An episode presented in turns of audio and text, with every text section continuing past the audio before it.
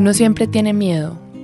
El miedo de los padres cuando uno es niño, de la profesora, el miedo a los hermanos, el miedo a los amigos, pero cuando se es adulto el miedo parece más como un andamio que nace en los tobillos y termina justo al final del cabello.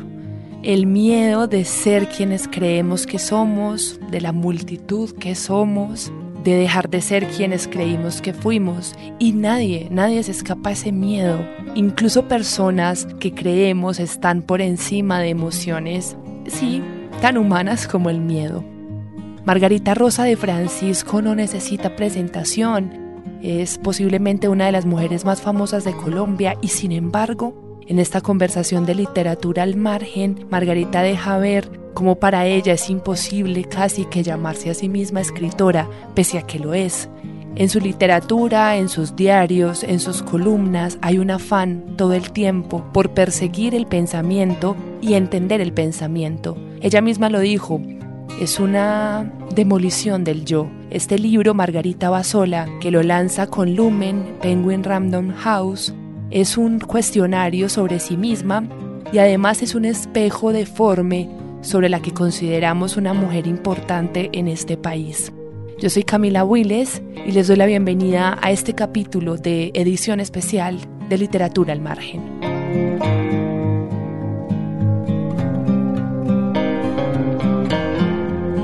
Estamos en esta edición especial de literatura al margen. Eh, hoy ya no estamos en Corferia, sino que nos vinimos para los estudios de la HJCK y la invitada que tenemos hoy es una invitada muy especial para nosotros, muy especial para, para las mujeres colombianas y muy especial eh, para la literatura colombiana por algo muy específico y es que yo creo que esta invitada logró sacar del punto común a la literatura que estábamos acostumbrados a ver en el país. Hablo de Margarita Rosa de Francisco, creo que no necesita mucha presentación su nombre. Eh, vamos a hablar de su obra, de su poética, de su literatura, pero en especial de Margarita Basola, el reciente libro que publicó con Lumen. Margarita, bienvenida a, las, eh, a los micrófonos de la HJCK. Bueno, yo encantada de estar aquí conversando contigo. Eh, es un honor enorme esta conversación. Margarita, eh, antes de iniciar esta conversación grabada, te decía que, que yo vi el libro Margarita va sola como una especie de espejo y como un buen espejo está deforme, ¿no? Un buen espejo te voltea al rostro, te pone, en uno uno se ve más alto, más flaco, más gordo, y este libro que es a modo de diario, que es a modo de conversación contigo misma, eh, y que uno se ve un poco ahí escribiendo también contigo, Quisiera que empezáramos por eso. ¿Cómo fue la decisión de empezarse a mirar a sí misma y decir, bueno, ¿qué tal si empiezo a escribirme ficcionalizándome, como lo dices al final del texto?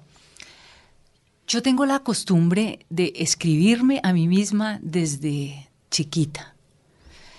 Nunca me he considerado escritora, pero utilizaba la escritura como ese modo de, de de verme, ¿no?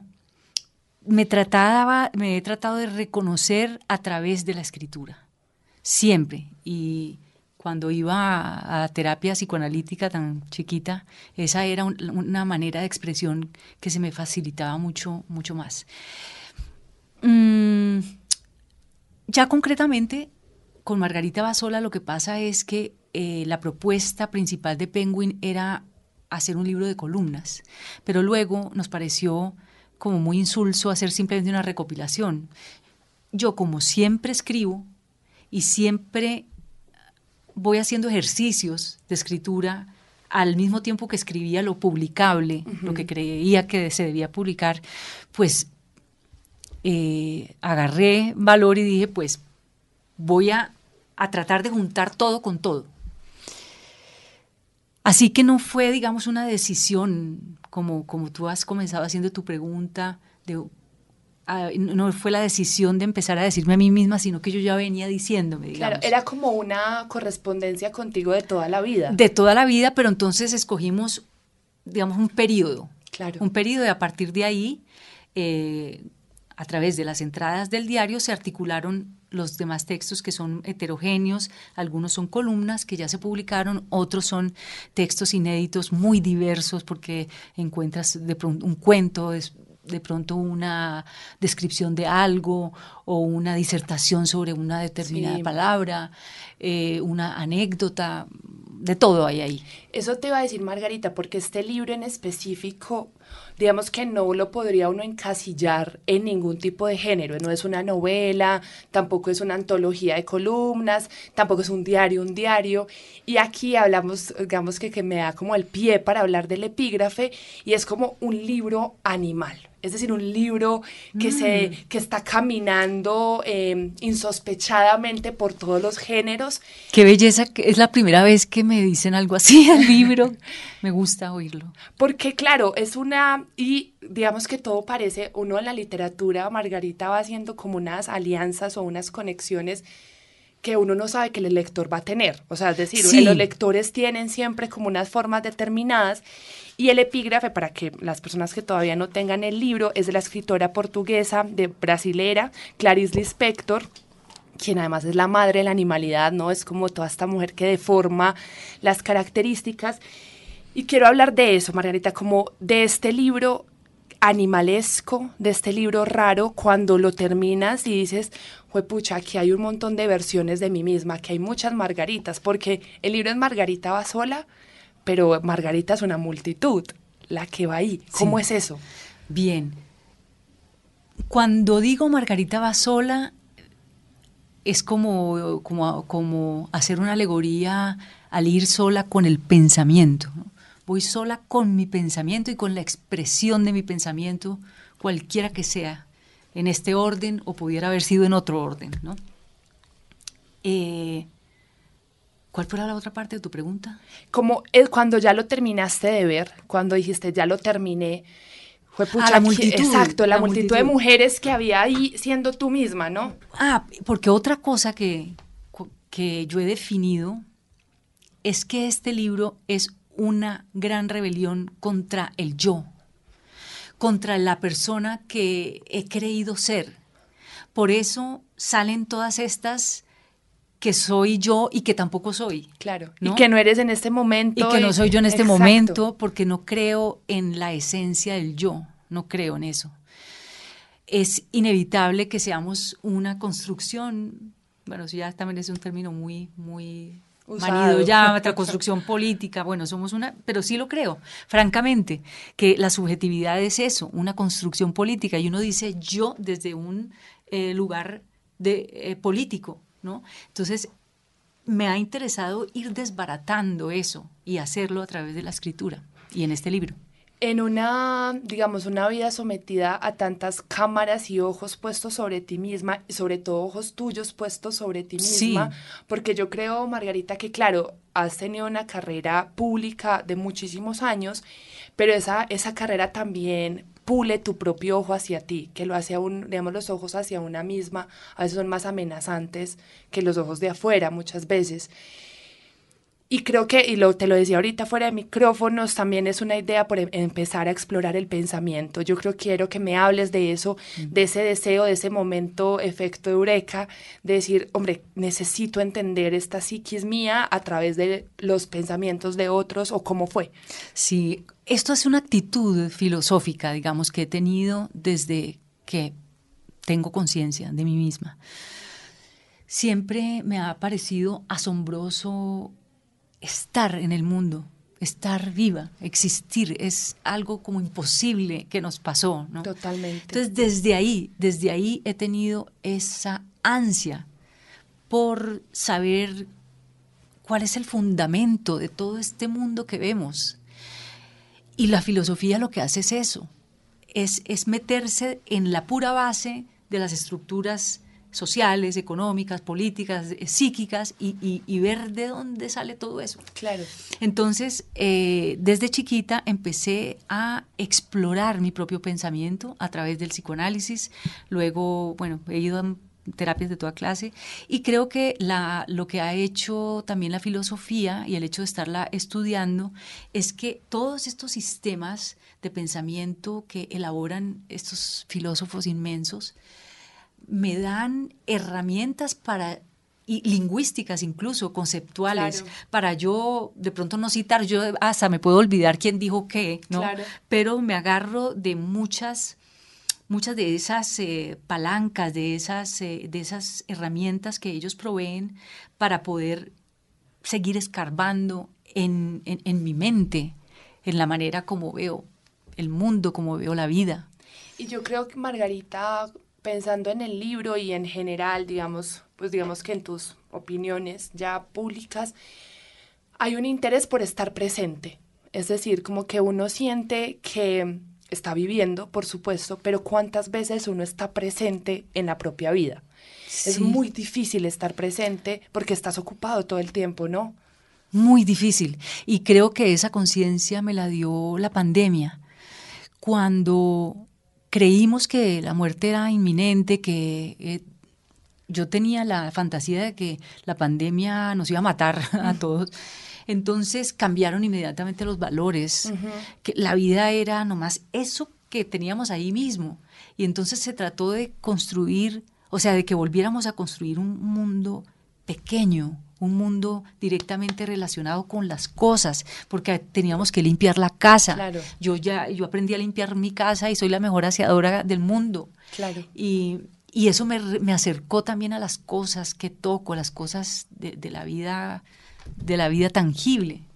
A mí me pasa una cosa, Margarita, y es que hay como dos términos que siempre me, me causan mucha como ambivalencia y es superficial y materialista porque yo me considero ambas, es decir, a mí me gusta el objeto, o sea, me gusta la cosa, tocar el libro grande, mm. gordo, obviamente no estoy en contra de los PDFs, tengo miles de PDFs en mi celular, pero la conciencia de habitar un mundo material que las redes sociales no se para. Es decir, uno con las redes sociales, hay un yo creado también para las redes sociales. Absolutamente. Y la materialidad del yo, y sobre todo del yo que se, el, se materializa el yo y se pierde la materialidad del mundo, porque ya no hay otra cosa que el yo en las redes sociales. De acuerdo. Entonces, ¿cómo ha sido eso también para ti, que has sido una persona que ha estado en redes sociales, que es muy diferente estar detrás de la pantalla que te veíamos y ya está, sí. a estar también sofocada por un montón de voces y de preguntas y de,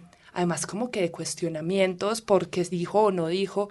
Entonces materializa la voz, pero el mundo desaparece en las redes. Así es, tú lo has dicho mejor que como lo pudiera decir yo. Pero puedo complementar eso diciendo que me acostumbré a habitar incluso mi cuerpo y hacer de mi propia vida un espectáculo para otros. Eh, necesité siempre el reconocimiento, pero todos necesitamos ser reconocidos, pero, pero, pero digamos mi pedido era muy acuciante, ¿no? Y desde chiquita yo hice todo lo posible por llamar la atención y que me pararan bolas y lo seguía haciendo hasta, hasta grande. Entonces yo obtuve, digamos, el reconocimiento, puede ser bueno o malo de la gente, de eso exterior, pero el mío no. Me faltó el mío y entonces me quedé corta de mí misma. Claro. Y, eso me ha obligado a emprender un viaje hacia adentro muy juicioso, muy disciplinado y, y también gozoso en medio de lo difícil que es. Entonces, e, el libro es un testimonio también de eso. Totalmente. Pienso en una frase de Germán Hess que dice, no hay camino más doloroso que el que, que, el que llega a sí mismo, ¿no? Ese, porque el camino hacia afuera está inventado por los otros el camino hacia adentro solo le toca a uno y uno solo pues ver los, las oscuridades. Yo también hago psicoanálisis y le puse un nombre a mi momento y es el momento de tinieblas, entonces digo Camila Tinieblas, porque me, me oscurece todo, Margarita. Entonces, cuando yo leí Margarita va sola, dije, bueno, no, hay muchas tinieblas en todos, ¿no? Como hay muchos momentos en los que uno siente que la palabra no alcanza, Y yo creo que ahí llega la literatura y ahí llega la filosofía, y lo he dicho en muchos podcasts, y estira esta capacidad de lenguaje y estira esta forma de decir, bueno, lo que siento tal vez no está en palabras físicas o lenguaje normal, pero está en un gruñido, pero está en un balbuceo, pero está en el dolor. Y este libro puede tener más o menos, Margarita, esos balbuceos, esos gruñidos, como a los márgenes de las páginas, me lo imaginaba yo. Cuando lo escribiste, Margarita, ¿tuviste miedo en algún momento de verte en el papel? Es decir, porque tú venías de escribir novela, escribes columnas de opinión, pero esto, como lo dijimos, es un híbrido. Y dices, uy, fue pucha, yo fui esta mujer. ¿Te asustó? Pues a veces me sorprendo que me sorprende que descubro cosas que no sabía de mí misma a través de la escritura y que después de que he escrito, luego lo leo y digo, caramba, me, esta, esta también soy yo y no lo sabía. Eh, pero, pero no tengo miedo de eso. Tal vez me pasó con, con algunos pasajes de una experiencia que tuve con una persona en especial, eh, con un hombre, un hombre poderoso. Eh, y tuve un episodio erótico con esta persona, con este hombre. Y digamos la parte, hay una parte vergonzosa para mí.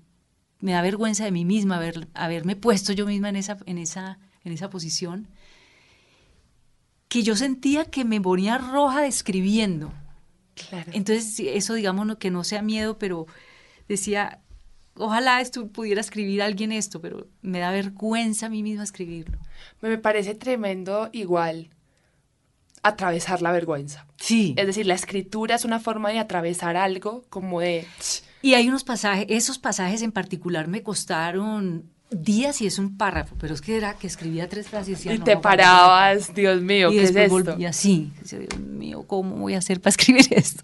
Pero lo valioso es eso, ¿no? Como apuñalar en la vergüenza y deja de ser tuyo ya, ¿no? El libro obviamente habla de ti, tiene tu nombre mm. doblemente, además. Sí. Eh, pero ya el libro es mío, por ejemplo, este que está en la mesa es de Camila y cada uno hará con esa escena vergonzosa, su propia escena vergonzosa. Exacto, exacto. Porque lo, increíble, ayer eh, hablábamos con una poeta, Margarita, que se llama Gina Saracheni, y entonces ella dijo una cosa muy linda, dijo, la literatura y la escritura en general es el testimonio de la impotencia porque mm. nunca va a alcanzar. No, no alcanza. No alcanza. Las palabras no alcanzan a contar nada. Exacto. Y y lo mejor es que uno no pretenda que alcance, sino que dar hasta donde llega. Hasta donde llega. Y ella misma se estirará por debajo, por encima, se ramificará. Y porque el lector completa, el lector completa el libro, completa lo que uno dice.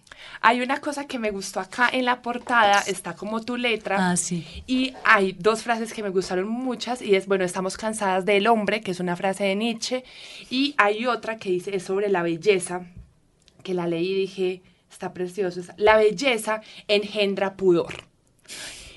Y me acordó una clase en la que una vez un compañero me dijo, a mí me da mucho miedo la gente hermosa. La gente muy hermosa me, me aterroriza. Entonces quisiera que habláramos de eso, de esa belleza que da pudor y que es también monstruosa, que tú has sido una mujer resaltada por lo bella y que a la que han juzgado porque ha pasado el tiempo también, ¿no? Ha sido esos dos monstruos, el monstruo hermoso, como lo dijo ayer Guadalupe Netel, y el monstruo que tiene una edad también, ¿cómo, cómo hablar de ese cuerpo que, que se desborda? Pues creo que, que, lo que he hecho con la ranga es, es eh, darle cabida a esa monstruosidad, porque, porque la ranga a veces, en muchas ocasiones, sobre todo cuando ya la dejé de hacer en un estudio, como que se cuidaba más la iluminación, pero luego ya lo decía la lo canalle con, el celular y con la luz más horrible y, realmente monstruosa. Eh, pero admitir, ¿no? Admitir esa monstruosidad y darle lugar cuando he sido, digamos, he sido categorizada como bella en, ocasiones y ahora para mí no ha sido agradable la obligación de serlo. Entonces encuentro, encuentro también belleza en esa monstruosidad. Claro. como no sé, no sé, no sé cómo, yo, porque es que la, la, belleza para mí no es un concepto, no es, no es una categoría, es como una, ah, una epifanía, que eso también lo digo ahí en el libro, es como, como un, un asalto, una, una certeza de que algo es bello aunque no lo sepas, no sepas determinar por qué. Que puede ser, Margarita, y es un poco lo que yo sentí cuando leí, es también ver lo bello donde no parece bello. Es decir, como que la belleza no ocurre eh, en lo que generalmente uno considera muy bello, muy, muy bello, sino que es como tan, ¡puf! pasó, lo vi, es un cuadro de Basquiat o es un, lo que sea, un poema de Piedad Bonet o lo que sea, pero esa belleza no se puede tocar. O sea, esa belleza tú no la puedes capturar, es, es como una cosa que, etérea, ¿no? Es, es, es así. Entonces, digamos, la, la, el, cuando la belleza se conceptualiza, se, se vulgariza. Mm. Es decir, se le quita el drama, el, el, la contradicción que, que, completa la belleza. Yo pienso que lo bello tiene, tiene contradicción en su, en su esencia. Totalmente, Margarita. Y en una época donde cada vez ve uno más rostros en la vida real parecidos a filtros de Instagram, o sea, ya todas, todas y todos parecemos, queremos el pómulo marcado como me lo pone TikTok o, como sea que TikTok o Instagram te ponga los filtros. ¿Qué termina siendo la belleza en un mundo que te cobra todo el tiempo por ser bello? Sí, y que, y que además es una belleza digital como sin, sin tragedia. Exacto. Que eh, eso me gusta, eso es el tema de la tragedia, porque también hay una, esa palabra no me gusta usarla, pero como una satanización, entre comillas, de los sentimientos que parecen negativos. ¿No? Entonces, por ejemplo, la tragedia es terrible, eh, el mal es terrible, la venganza, la rabia, la tristeza. No hay que soltar, hay que tener buenas vibras. La belleza que tenemos ahora un poco en la cabeza es esta idea de amo mi cuerpo a costa de todo, pues uno también se odia. Y ese odio debería ser admisible, ¿no? Claro, también, es parte. Digamos, es, es parte es parte de, aunque también es una palabra difícil, este, o sea, es parte de la verdad, porque la verdad es otra cosa que no es conceptual. Para mí la verdad tiene que ver con, con lo real y la belleza tiene que ver con lo real. Entonces a veces lo, bello es simplemente verdadero, pero tampoco en plan de lógica occidental eh, cartesiana, no, sino eh, que se te revela, digamos, me, pasó, escribí una columna sobre eso, donde hay unas fotografías eh, que ya se me olvidó el nombre del fotógrafo, donde lo que él fotografía son pedazos de, del cuerpo, de cuerpos muertos, pero hace como bodegones de la cosa más escabrosa. Y cuando tú miras eso, en contra de todo, ves, ves belleza, ves belleza en ese horror. Ahí, digamos, en ese ejemplo es donde, donde yo me siento más confrontada o siento que más se confronta el concepto de belleza. Belleza es algo casi que no se puede eh, decir con palabras. Exacto, y que no se puede digamos, claro, uno le puede tomar una foto a un Rubens, ¿no? Pero, pero no, la belleza, esa de verdadera, que también la ponemos entre comillas la, mm. la palabra, es primero para ti, es decir, tú ves esa foto del bodegón de carne, pongámosle así, sí. y dices, uff, aquí hay belleza, y esa belleza se ilumina ante ti, es como si fuera un don. ¿sí? Y es una belleza que me incomoda además. Exacto, y que yo creo que al final, cuando no, eh, ustedes las escritoras, yo sé que no te gusta que te digan escritora, pero cuando se dedica uno a la escritura o a pensar el pensamiento, es esa la belleza incómoda la que termina produciendo reflexiones que uno se queda pensando. O sea, es ese cuadro el, que se quedó en tu cabeza y no la fotografía del filtro de Instagram. Sí, ah, no, total. ¿Cierto? Porque yo sí siento, eh, Margarita, y es que acostumbrados ahora y a mí me preocupa mucho, por ejemplo, el tema de que trabajamos en radio y sabemos que trabajamos con coyuntura y que la noticia y que la ta, es que todo pasa muy rápido.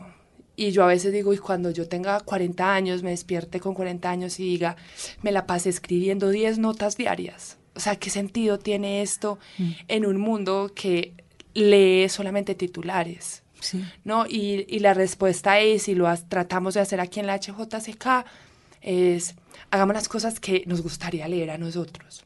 Hagamos las cosas que nos interesaría leer.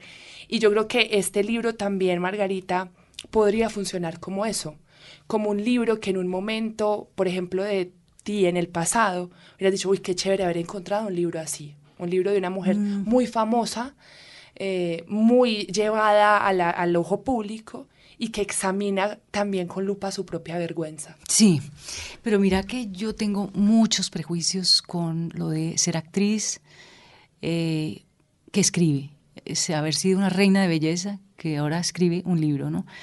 Eh, porque con sinceridad lo digo, yo los libros de los actores ni los toco. Vidas de, cantantes de rock no me interesa o de vidas de gente del entretenimiento, no me interesa comprar esos libros. Y ahora pues yo estoy aquí en la misma posición eh, y yo seguramente no le compraría un libro a esta, a, Margarita.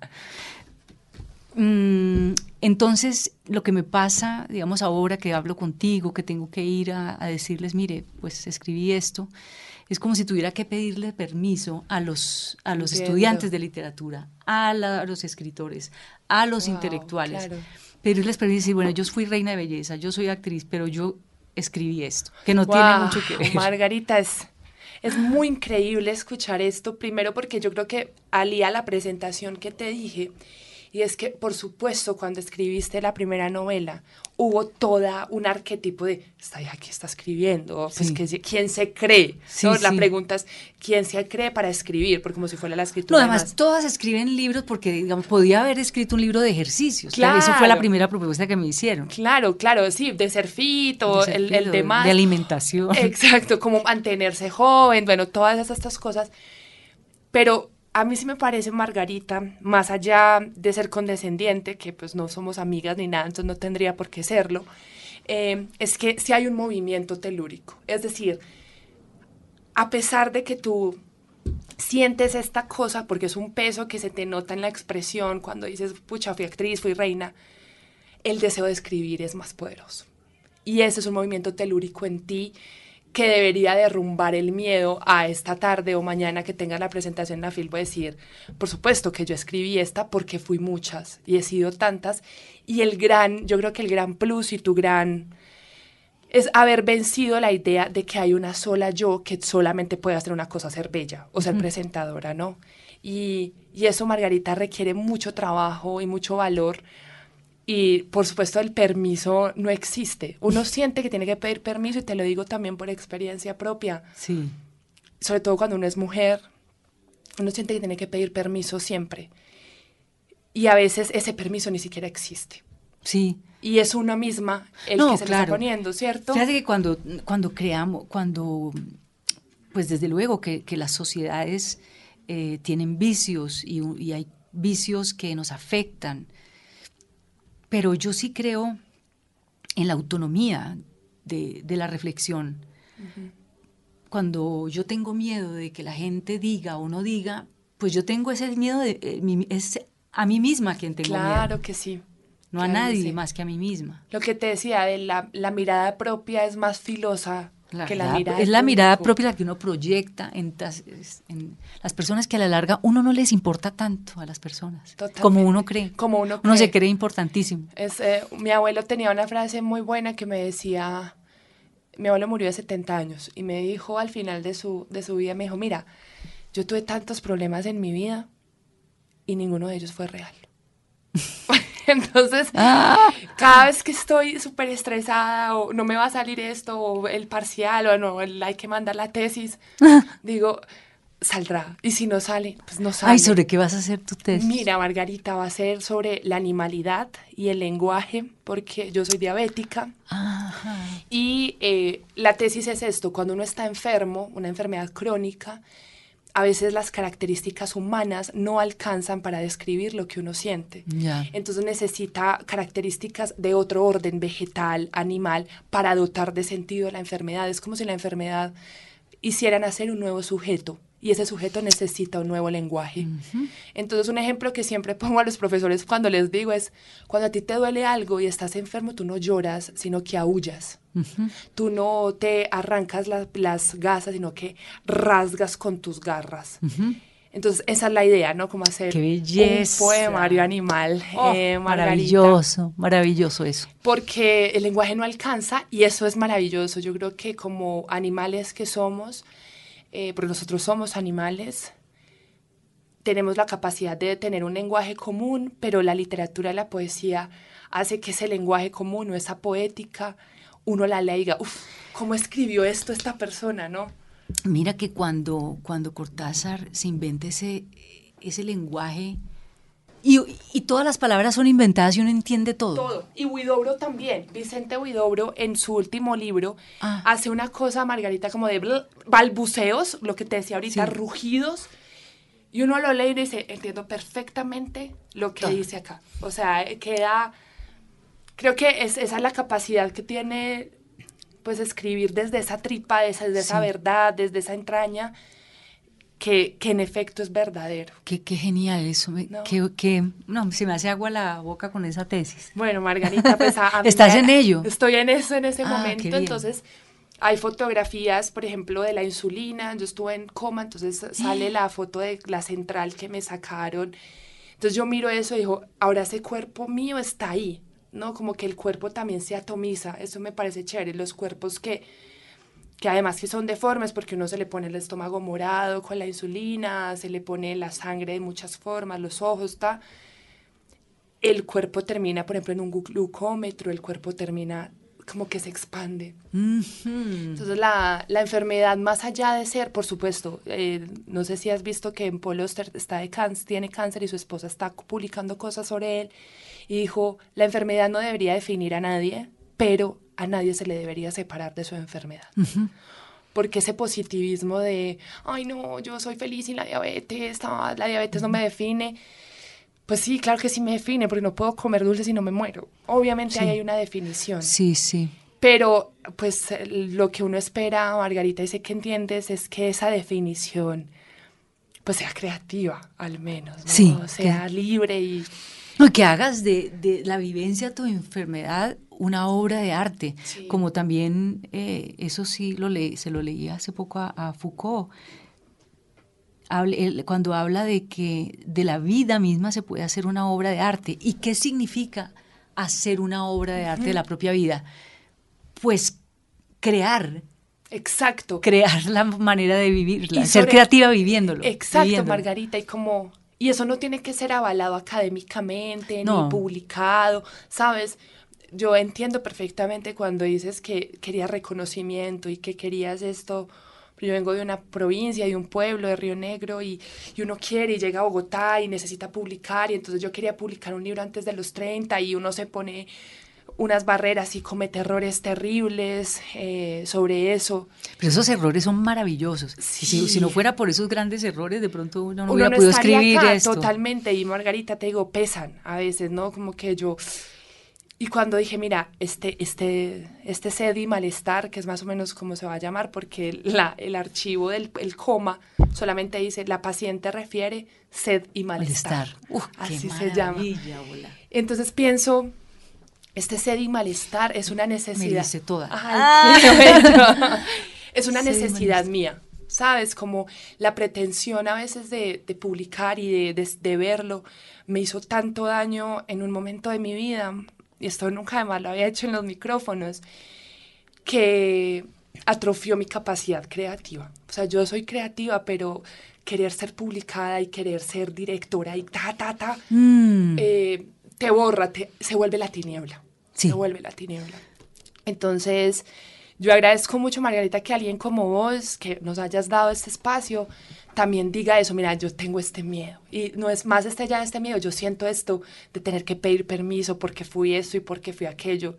Y quién no fue esto y quién no fue aquello, ¿no? Mm. Quién no ha cargado una cruz que a veces cree que la limita para ser otra persona eh, en la capacidad, en la multitud que somos todos, Margarita.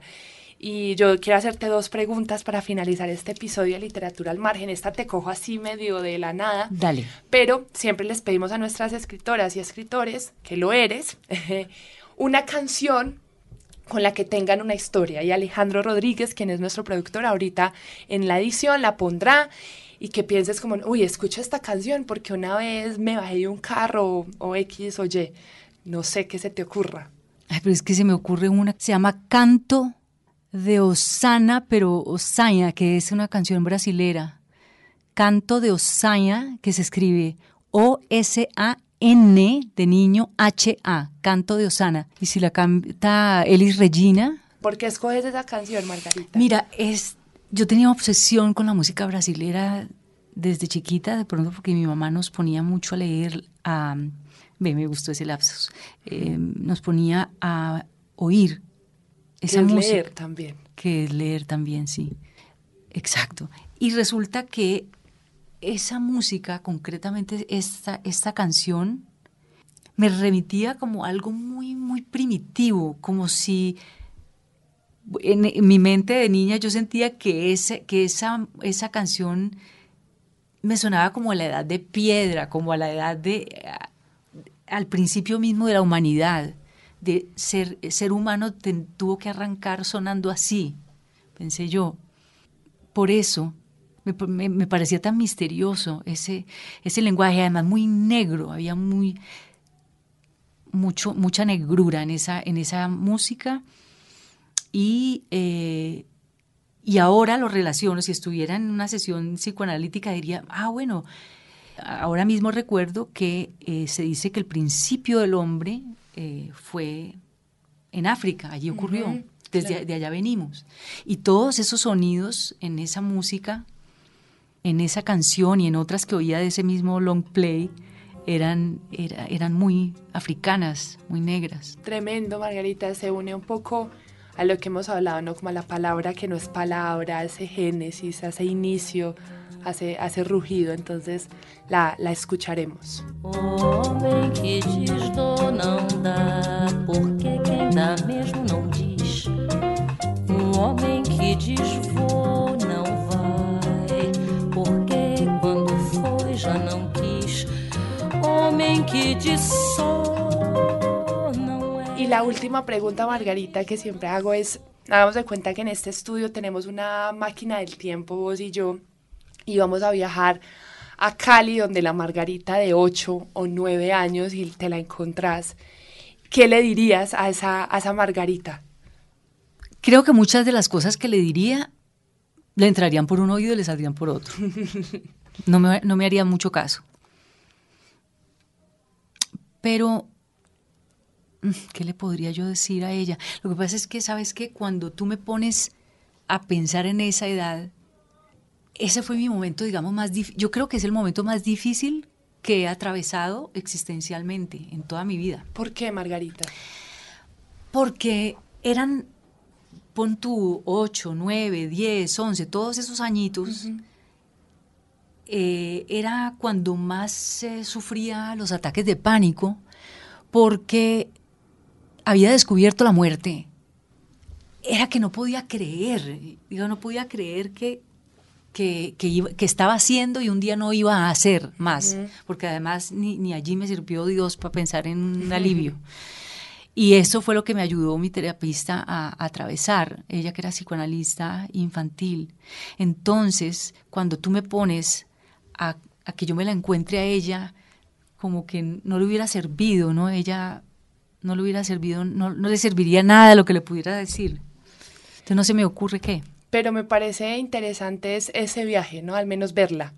Sí, verla, pero me produce mucho, mucha angustia recordarla. Margarita, eh, para terminar, me gustaría que leyeras este fragmento que es la última, como está la, hay una entrada a Zaratustra, pero este enero 10, eh, que me pareció hermoso porque habla sobre, sobre que le volvió el alma al cuerpo. Y me gusta esa, esa idea de que el cuerpo y el alma están separados. Me ha vuelto el alma al cuerpo, me dije esta mañana. El alma y el cuerpo como dos cosas separadas. ¿Cuánta zozobra causa esa dualidad? Hace de alguno de los dos algo despreciable. Algunos desprecian el cuerpo, otros el alma. Hay quienes dicen que el cuerpo es el alma. ¿Cómo no devolverle al cuerpo el alma que ya es? Volví en mí porque mis padres me absolvieron. Otra vez nos amamos. Haremos el viaje. Viviremos lo que queda de vida con esmero y vigilancia, es decir, con insistencia, con el énfasis puesto en el vivir, en hacernos compañía, en reconocernos, en malquerernos y reconciliarnos, en bailar con la muerte. Estos años que quedan serán un baile con la muerte que ronda, que respira cerca como una bestia seductora y perfumada. Margarita, muchas gracias por estar en Literatura al Margen aquí en la HJCK. Gracias por esta gran conversación. la disfruté mucho. Gracias a Alejandro Rodríguez, quien nos produjo esta entrevista. Esta es hjck.com. Pueden seguirnos en todas las redes sociales como arroba la HJCK. HJCK, el arte de escuchar.